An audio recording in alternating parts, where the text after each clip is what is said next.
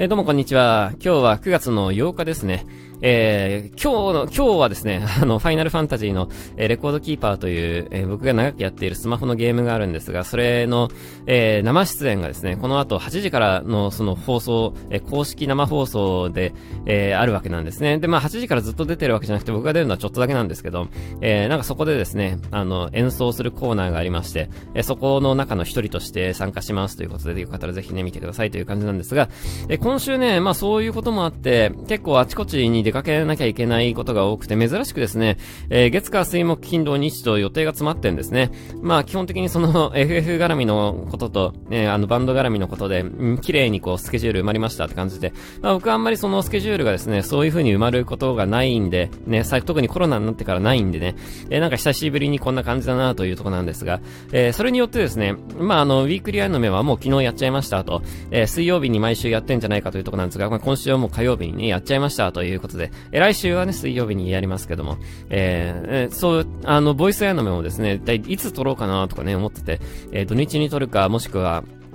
え、夜に撮るかどうしようかなとか思ってたんですけど、まあ、え、今ですね、これ水曜日の、え、朝となってます。えー、当日の朝に、え、収録してます。今日は、えー、午後集合なのでね、えー、まだ、えー、余裕はあるということで、えー、今こんなね、収録をしてからですね、えー、まあ、行く準備をして、で、明日のなんか夏祭りの準備なんかもしつつですね、えー、外出しようかなと思っているところです。でですね、あのー、まあ、今日はですね、FF のものに出るということで、あの、お前 FF 好きなのみたいなとこの話なんですが、僕はあの FF 好きでですね、えー、FF のゲームも好きなんですが、えー、音楽がですね、やっぱり非常に大きな影響を受けていますということで、えー、もともとですね、やっぱり FF の、えー、スーファミ時代から、えー、ずっとやっていて、えー、今もね、やってますけども、まあ、全部、実はですね、全部やってるわけじゃないんだよな。FF のね、11と14はね、あの、あれなんですよね、オンラインゲームなんてやってないんですよね。で、やってないんですけど、あの、サントラは実はチェック済みなんですよ。11と14で、特にやっぱ14とかめちゃくちゃかっこよくてね、サントラね。えー、すげえなとかやっぱ思いますけど、あの、ゲームやってなくてもサントラを聞くっていうね、えー、そういう数少ない、あの、タイトルになってますね。でね、あの、FF やっぱ、あの、子供の頃からですね、やっぱよくやっていて、で、サントラをですね、やっぱりよく聞いていましたね。MD なんかでもずっとサントラよく聞いていてね、やっぱ当時、えー、めちゃくちゃまあいろいろなね、もちろんその浜崎あゆみさんとか、ラルク・アンシエルさんとかそういうのね、聞いていましたけども、えー、それと、ね、そういう、だからまあ流行っているポップスと、えー、FF のサントラと、そのクラシックの、えー、音楽とかを結構なんか順番にこう聴いているような感じの、えー、ね、子供の時代でしたね。えー、そうですね。僕はやっぱりあの当時好きだった。まあそう、ラルクとかもすごい好きだったし、ジャンヌ・ラルクももちろん聞いてましたけども、いや、そういうバンドものも聞いてましたが、やっぱ小室さんの影響をめちゃくちゃ、えー、受けてるというとこもあって、小室ファミリー系です。まあ当時めちゃくちゃ流行ってたってこともありますけど、えー、小室ファミリー系の曲はめちゃくちゃ聞いてまして、えー、すげえ、あの、影響を受けてるんですが、まあ、その時にですね、あのちょうどほぼ同時期に FF のサントラからもものすごく大きな影響を受けてまして、えー、まあ、あの、作曲をですね、その DTM から、えー、始めたっていうのを前に Voicy でね、先週お話ししましたけども、えー、その時にやっぱり、えー、どういう曲作りたいかってなった時、やっぱり FF みたいなですね、壮大な、えー、音楽を作りたいなと、え思うようになって、やっぱそういうものを作ってましたね。え高校生時代とかね、そういうものを作ってましたね、よくね。えなのでまあ歌物、バンド物みたいなのは、どっちかというと後から作るようになったんですよね。やっぱもともとそういうのをやっぱやりたくて、え DTM を始めたってところもね、あります。で、まあその後ですね、あの別にそのゲーム音楽に興味関心がなくなったわけではなくて、えまあ、えー、バンドをやるようになって、歌物を作るようになってっていうところで、えー、まあそういうですね、ゲーム音楽的なものを作る仕事って実は一回もやったことないんですよね。えー、ゲーム音楽ってちょっとですね、まあ、あの、権利的なに難しいところもありまして、なかなかどっかに所属してるとですね、意外と、え、やりにくいところもね、まああるというところで、まあ僕がフリーでやってたらもうちょっと色々できたかもしれないんですが、まあなかなかそういうわけにもいかないよねというところでですね、えー、まあ、あの、残念ながらやれてないんですが、まあ機会があればですね、あの人生は長いですからそういう機会もあったらいいなとか思いつつですね、えー、まあ僕は結構 BGM とか作るの好きなんで、えー、で、僕が作る、あの、そういうですね、インストものの曲なんかもやっぱり、そういうゲーム音楽のですね、やっぱ影響をすごい大きく、え受けているなと。で、やっぱ自分自身のキーボードもですね、やっぱりその FF の音楽とかからものすごい大きな影響を受けているなっていうのをやっぱ感じる、えことができるわけです。で、えー、まあそれぐらいですね、やっぱ FF の音楽っていうのは小さい時から今に至るまでよく、えー、聴いてるものですので、えー、まあそういうものとですね、今日関わることができるというのは非常に嬉しいことだなと、え思っているので、まあその、まあ、珍しい、え体験だとは思いますけども、えー、楽しんで、えー、いきたいなと、えー、思っているところです。今日この後8時からね、やりますので、今日これ、プレミア放送で聞いてる方は今ちょうど7時、えー、5分、6分ぐらいだと思いますけども、えー、この後8時からそれやりますからね、YouTube、えー、FF の YouTube、多分 Twitter とかでよくリツイートとかしてると思うんで、よかったらそちらからですね、ぜひ、えー、見ていただきたいなと思います。えー、でですね、ま、あの、えー、ゲームもですね、その、あの、スマホゲームをね、あの、やっぱちょこちょこやってて、普通のですね、普通のゲームがな、なかなかですね、今のこう生活でできないんですよね。時間的にね。えー、もうちょっとなんかいろいろなゲームをやりたいんですけどね。なんかやりたいゲームとかもちょこちょこあったんですが、ちょっとですね、え、スケジュール的な問題もあって、まあでも本当にゲームが好きな人ってスケジュールはどうにかしてゲームをやるっていうね、あの、本当に好きならそうしろって話なんですが、なかなかですね、えー、いや、好きなんだけど、そうはいかないよねっていうところもね、ありますからね。仕事してますからね。えー、そういうところでね、ちょっとですね、今、ゲームができてないって思うんですよね。えー、トーラブに関してもですね、まあ、結構がっつりとやってましたが、今ゲームに関してはですね、少しちょっとトーラブ、えー、お休みしていまして、あの、ゲームはね、3つできないなっていうね、スマホゲーム3つできないなと。えー、2つはやってるんです。だから、ね、ずーっとね、ファイナルファンタジーのレコードキーパーと、プロ野球スピリッツエースをずーっとやってるんですよ。で、あの、トーラブにですね、2年前、1年前に、えー、手を出してからですね、まあ3つやってたんですけど、やっぱりね、2つが限界だなと思いまして、今ちょっとトーラブがちょっと今お休み中になってますが、あの、トーラブのコンテンツ自体はすごい好きでですね、あの、いろいろ情報は追ってますけども、あの、のゲームはちょっと今ね、お休みしているところです。いや、なかなかですね、やっぱ3つ追うのって難しいんで、ゲームってね、あの、まあ、難しいよねって、今やってる人はもう3つも4つも5つも6つもやってんでしょうけどね。えー、スマホゲームは僕はあの2つが、えー、現在と、えー、思いながらですね、まあやってるという、えー、いうとこもありますけども、まあそれぐらいですね、やっぱ長く、えー、同じゲームをずっとね、僕はやっているんですよね。その、まあプロ野球スピリッツエースに関しても結構長いですよね。僕もあれ始まった直後からやってますからね、えー、2010、えー、7年かな？10そうですね。もう多分それぐらいだと思うんですよね。えー、もう結構ね、長くなってきましたね。えー、16年かな？ちょ、15年かな？あれもしかして15かもしんないですね。えー、そんぐらいですね。15かもしんないですね。あれね。えー、確か、そうですね。あそうですね。15ですね、あれね。結構長くやってますよね、僕もね。同じゲームをずっとよく飽きずにやってるもんですよね。えー、まあまあ、あの、えー、面白いんでね、ずっと長くやってますけども。えー、そうですね。やっぱりゲームとかは、やっぱり、えー、インプットとしてはですね、まあ、あの、スマホゲームは比較的ですね、こう、淡々と作業をこなす系が多いんですが、やっぱ RPG とかは結構、やっぱインプット要素が大きくて、えー、物語のストーリーとかですね、やっぱそういうもの、えー、いいよね、みたいなところも、やっぱり音楽も含めて、グラフィックも含めてですね、やっぱりそういう総合芸術だなと、えー、思うわけですよ。で、僕も結構やりたいゲームとかたくさんあってですね、えー、これはあれ、あの、出たらやりたいなってやっぱ思ってるものはあるんですが、なかなかこう、手を出せないで、えー、いるわけです。で、えー、なんとかね、ちょっと時間をね、どうにかして作りたいなとね、思ってるとこなんですが、なかなか、えー、どういう風にやったら時間作れるんだろうなってとこでね、あの、結構、別にそんな毎日忙しく暮らしてるわけじゃないんですけどね、なんかこう、えー、腰を据えてゲームをやる時間がないっていうね、ところなんですよね。何かこう、どうしたらやめてできんだろうなとか、なんかちょっと、えー、なんか難しいとか、睡眠時間をキャップ削ってやってんのかなみんなどうやって、えー、やってんだかわかんないですけど、まあまあ、あの、機会があればですね、またゲームとかもやりたいなとね、思ってるんですけどね。えー、で、あの、ゲームの音楽とかもですね、やっぱり、あの、いいですよね。で、結構あの、やっぱゲームの音楽とかっていうのは、あの、大学の、大学のっていうか、あの、学、京都コンピュータ学院のですね、えー、授業でもゲームの音楽の話を結構するんですよ。で、やっぱりその普通の音楽と何が違うのかとか、えー、その昔の歴史の時代でやっぱ制限がある時とかね、話とかね、えー、やっぱりその、今はプレステとかで大容量だからどんな音楽でもできますけど、昔はやっぱそうじゃなかったというところで、えー、いろいろなやっぱ音楽的な工夫が、ん、されていたわけです、ゲーム音楽ね。で、そういうのやっぱりぱり、あの、非常に面白いなと思うわけですよ。で、そういう制限があるからこそのですね、やっぱり音楽技法が生まれたりとかですね、え、そういうのがなかなかやっぱ面白いよねってことで、結構、あの、授業でも取り上げたりするテーマなんですよね。えー、まあ今はですね、そのスマホであっても、プレステであってもそういう制限はね、なくなくなりましたので、もっと、えー、いろんなことができるわけですけども、まあ昔は昔でですね、やっぱりそういう制限がある中で、えー、いろいろその当時のクリエイターがですね、試行錯誤しながらやっぱ作っていったっていう過程がやっぱなかなか、えー、今ではやっぱ考えられないことなので、非常に面白いなと、え、思ってね、そういうのを見ているところです。えー、そういうのはそういうのでね、面白いですよね。えー、なかなかやっぱ僕が今はもうバンドの世界にやっぱいるのでね、そういうのとかちょっと違う世界に、えー、いるんですけども、まああの、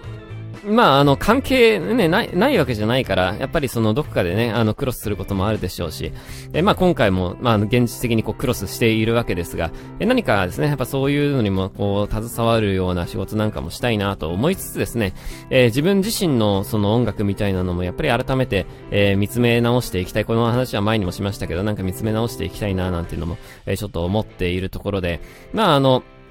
え前にもですね、えー、いつだったか言いましたが、結構、えー、音楽をにフューチャーを当てるですね、えー、これからにしたいなと、え 今まで何だったんだって話ですけど、まあちょっとこの1年はですね、あの音楽のことももちろんやってましたが、結構、え音楽以外のことにやっぱ追われてしまう1年だったということもあるんですが、え今少しこなれてきたところもあるので、えー、ちょっと自分の活動に、えちょっと、あの、戻していきたいなと、え、ちょっと自分のことをやりたいなという一年にしたいなとね、思っているので、まあ、あの、そういうなんかゲーム、別になんかそのゲームの音楽を作るとかそういうことではなくてですね、なんか、えー、自分のなんかやりたいのってなんだろうなとか、自分の好きな音楽ってなんだろうなみたいなのをなんかもう一回こう見つめ直して、えー、なんか音楽に取り組む時間に、あ改めてですね、まあ、当てていきたいなと、ちょっと思っているんですよね。えー、なんかその中でこう、ゲーム音楽みたいなのも作ることができたら、それはもちろん最高ではあるんですけども、えー、まあこういうのはですね、まあ自分が作りたいと、えー、思っていてもなかなか作れるもんじゃないっていうのと、えー、ちょっとあの冒頭に話したやっぱ権利的な問題もあるというので、ね、クリアするためにやっぱいろいろハードルは、えー、乗り越えなきゃいけないハードルはね、たくさんあるんですが、まあ、えー、そういうのもなんか楽しいよねと思いながらですね、えー、いろんなことをやっていけたらいいなと、えー、思っているところです。えー、でですね、あの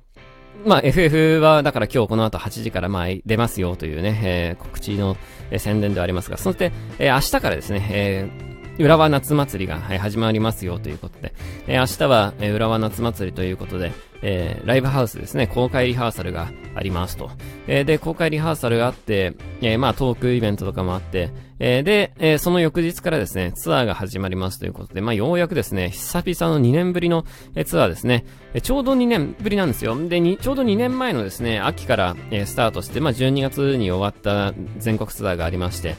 えー、それからもう2年ですね、えー、何もこうツ、アーらしいツアーは何もできずにですね、やっぱコロナでね、えー、逆に言えば、ね、あのヒューマンディグニティツアーギリギリセーフでしたよね、あれ。12月でしたからね。だって12月の7とかが、確か、えファイナルだったよね。6とか7とか8とかなんかその辺だったと思うんですけど、その後その年で確かクリスマスライブがあって、それで年内終了したんですが、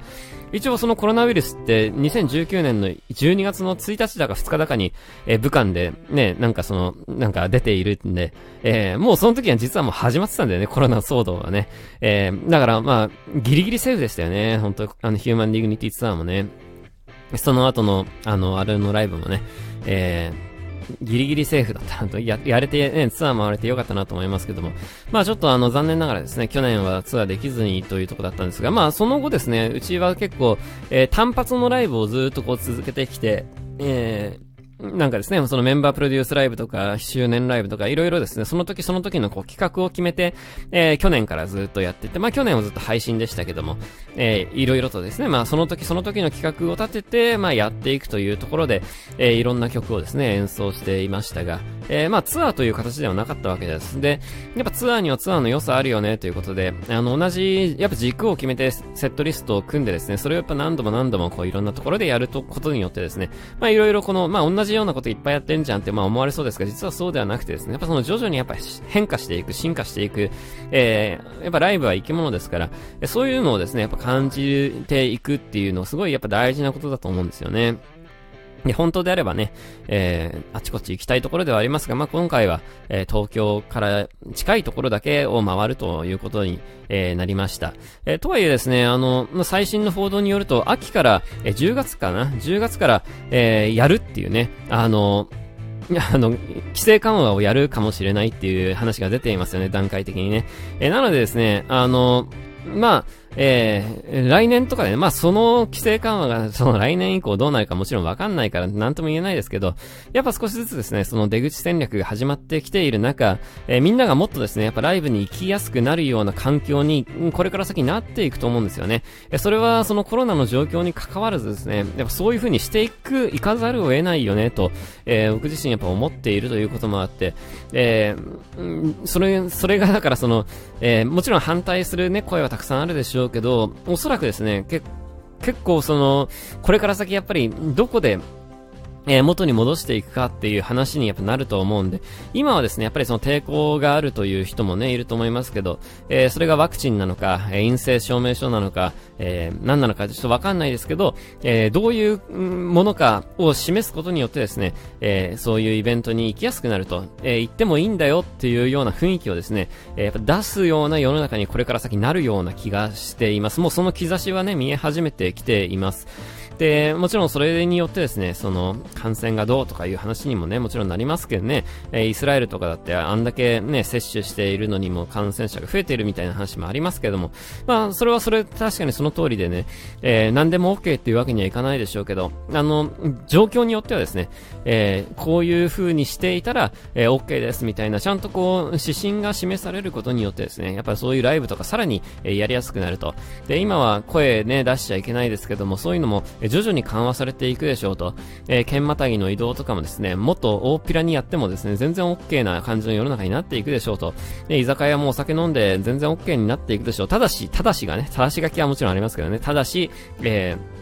ー、ワクチンを、えー、いついつに打って、打った人に限るとかですね、えー、その、何か、何かしらのその陰性証明書がある人に限るみたいなね、ことになるかもしれない。えー、もしかしたら例えば、その、毎日ですね、えー、なんかその瞬間にわかる、えー、抗原検査ですね。えー、それは確か、確か即日でわかるわけですから、えー、そういうものを、えー、なんか毎日やることによって、それを OK だったらなんか出歩いていいとか、なんかいろいろですね、そういう、えー、ルールがね、変わっていく可能性がやっぱあるわけですよ。えー、何かそういうものを導入してですね、えー、なんかもっともしかしたら昔に近いようなライブがですね、そう遠くないうちに、えできるかもしれないななんていうのもちょっと思っているとこなんですよね。えー、なのでまあちょっと希望を持ってですね、え、この、え、ツアー、なんかまあ確かにですね、その、あの、地方に行けないとかですね、えー、その、えー、感染症対策でマスクをして喋ってはいけないとかですね、皆さんね、喋ってはいけない、声も出してはいけないとかいろいろ、えー、あるわけですけども、あの、希望を持ってこのツアーを回ることができたらいいなと思ってます。その、要するに、えー、まあ今はね、その、いろいろ制限はありますけど、え、何らかの形でその制限が撤廃される、え、ような希望を持ってですね、えー、やれるといいなと、個人的に思っているところですね。もう少しの、えー、辛抱なのかなとも、えー、思うんですけどね。これ、まあ、やり方ミスるとですね、やり 方ミスるとって別にうちらがミスるとじゃなくて、その国が、やり方ミスるとですね、もうちょっとやっぱこれ長引く可能性あるというところで、まあ、慎重にもちろんやっていただきたいところはあるんですけど、えー、なんか希望が見えるですね、え将来が少し明るくなるような感じの、えー、方向性で道しるべを作っていただけるととても嬉しいなというところで、今ですね、えー、政府がそういう風に動こうとしている節を感じんですね。えー、なのでちょっと今後の動き楽しみだなと思っているところです。えー、11月までね、それあります。11月最後、吉祥寺のクラブシータでやります。えー、初めてライブやるんですが、まあ、その前にですね、ファントムエクスカリバーと、えー、同じライブハウスでね、えー、ツーマンやるんで、あれですけども、まあ、あの、初めてやるライブハウスということで、えー、どんな、まあ僕は見に行ったことはあるんですけどね。えー、まああの、やる側としては初めてなんで、どんな感じかなというところで楽しみにしているところなんですが、えー、よかったらですね、ぜひ、まあ高田の馬場、高田の馬場じゃない、えー、吉祥寺にですね、え、遊びに来てくれたら嬉しいなと思います。もちろん吉祥寺以外にもですね、え、柏、え、高田の馬場と、えー、まだチケット一般発売前ですけど、えー、一般発売は来週ですね、えー、ありますので、よかったらぜひそちらの方も、えー、チェックしてくれると嬉しいなと思ってます。それと、えー、配信ですね、配信は全公演やりますので、えー、こちらもですね、ぜひ、えー、チェックしてもらえるといいなと思います。えー、配信なんですけどね、まあ配信についての考え方やっぱいろいろありますけども、えー、まあ、あの、配信やっぱ嫌うバンドも結構あるんですよね。で、気持ちはわかるなというところで、やっぱあの、配信だとやっぱその爆音の感じを浴びているっていうのとちょっと違うのと、やっぱりそのライブハウスの、ね、あの、やっぱ冷静にそのステージをやっぱ見ることによって、なんかその、うん、良さがやっぱ伝わりにくいなって思っているところも正直あるんですけど、でも、えー、それはそれ、これはこれだと思うんですよね。配信には配信のやっぱ良さもあるし、ライブハウスにはライブハウスの良さもあるということで、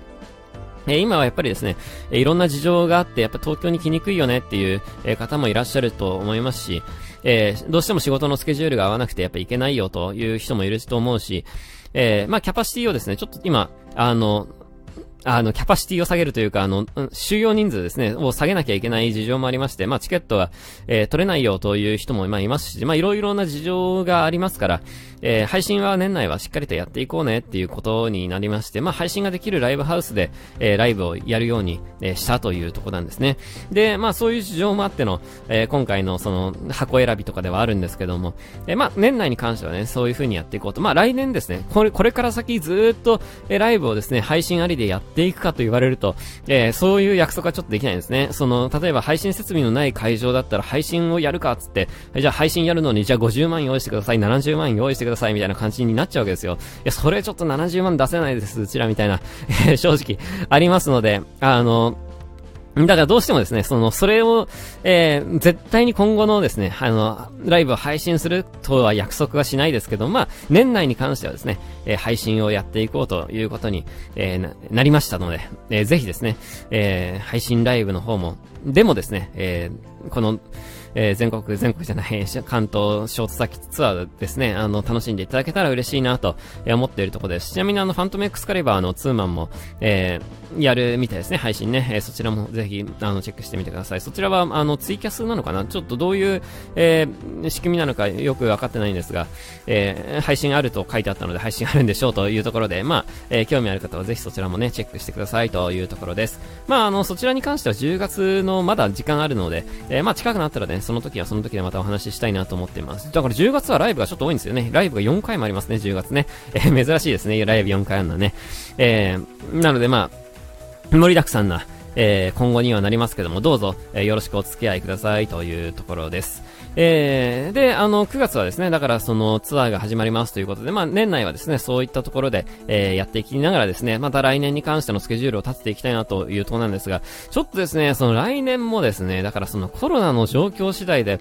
またこう全然変わるよね、スケジュールねっていうところでね、えー、だからこの秋から始まる、まあ秋から本当に始まるのかどうかわかんないけど、えー、その規制緩和とかが、ね、その道しるべガイドラインができたとして、よし、じゃあこれならツアー回れんじゃんみたいな感じで、えじゃあ全国ツアー組みましたって言って、またこうなんか全部ひっくり返るのもですね、ちょっと厳しいよねってところもあるので、えー、まだですね、どう、どういう風に舵取りをしていくか、ちょっと、えー、まだこれ、ちゃんとですね、これミーティングできてないですよね、バンド全体でね。えー、個人的にもですね、ちょっと決めかねているところもあるんですよね。どういう風にしてったらいいんだろうなと思ってね、来年。これだから、180度違うよね、この 状況によって。だからやっぱ政権、えー、次まず、その選挙、総選挙終わんないと、えー、ちょっと読めないところもあるような気もするんですよね。総選挙終わってもね、誰が総理大臣になっても規制緩和するような気もするんですけどね、野党にならない限りは規制緩和。いや、野党になったらむしろもっと規制緩和するかもしれないですね。えー、どうなんでしょうね。ちょっとわかんないですけどね。えー、新しい総理大臣が、に秋になることが確定しているので、えー、やっぱりそのイメージを一新して、ちょっとこれから先、えー、日本再起動してやっていきますよみたいな感じを出すためには、えー、あんまりもう規制規制みたいな自粛自粛みたいな感じの政策を打ち出さないような気がするんですよね。えー、なので、うん、そうですね、その年越しをどういう形で、クリスマスと年越しをどういう雰囲気で過ごせるかによって、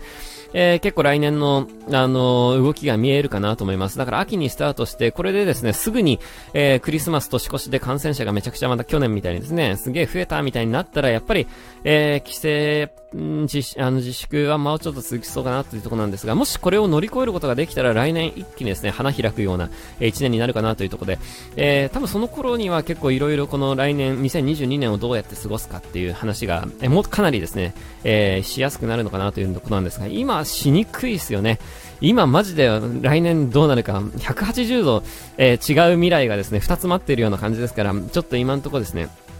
えー、来年に関して具体的な、えー、動きをどういう風にしていったらいいのか自分自身もよく分かってないところではあるんですよね。えー、なんかこういうのもちゃんとなんか、な早くミーティングしたいところではあるんですが、ミーティングしたところできっと、えー、分かんないよねって終わっちゃいそうで、えー、なかなか難しいもんだなとね、えー、思っているところですが、まあ、あの、えー、こういうのはですね、やっぱりその臨機応変に対応できるかどうかっていうところがこう、えー、重要になりますので、えー、今までも変わらずですね、えー、あの、パッと決めてパッと動く、えー、っていうスタンスをですね、やっぱきちんと持って、いろんなものに臨んでいきたいなと、思っているところです。えー、まあそんなところですね、今日は、えー、ファイナルファンタジーレコードキーパーの生出演、この後8時からですね、えー、今これプレミア公開で聞いてる人はおそらく今、えー、7時半前だと思いますが、8時から、えー、ありますので、で、僕の出番は一体、えー、8時のちょい後ぐらいだと思うんです。あの、ずーっと出てるわけじゃないんでね、あの、出てる時間はちょっとなんですけど、えー、よかったらぜひですね、あの、出てくるのを待ってくださいというところです。えー、そして明日からのですね、えー、イベント3連発もですね、えー、ナルシスイベント3連発もどうぞお楽しみにというところです。えー、さすがに、あの、そうですね、あの、多分、あの、 Voicy とかではね、あの、結構、あの、撮ると思うんですけど、え、ちょっとですね、あの、配信とかはさすがに3日間やらないと思うんで、えー、まあ、何らかの形でですね、えー、生の声を届けられる。多分、 Voicy ぐらいの収録は多分朝やりたいなと思ってるんで、まあ、そういうところですね、いろんなお話またできたらいいかなと思ってるので、よかったらぜひそちらの方も、えー、楽しみにしてくださいというところです。えー、そんなところで、えー、今週はぼちぼち終わりにしようかなと思います。えー、9月になりましたね。涼しい9月ではありますけども、またこれから少し残暑もね、えー、厳しくなりそうという報道もありますので、えー、体調の管理にですね、えー、気をつけて、えー、今月も一緒に楽しんでいきましょうというところです。えー、それじゃあまた来週も聞いてください。バイバイ。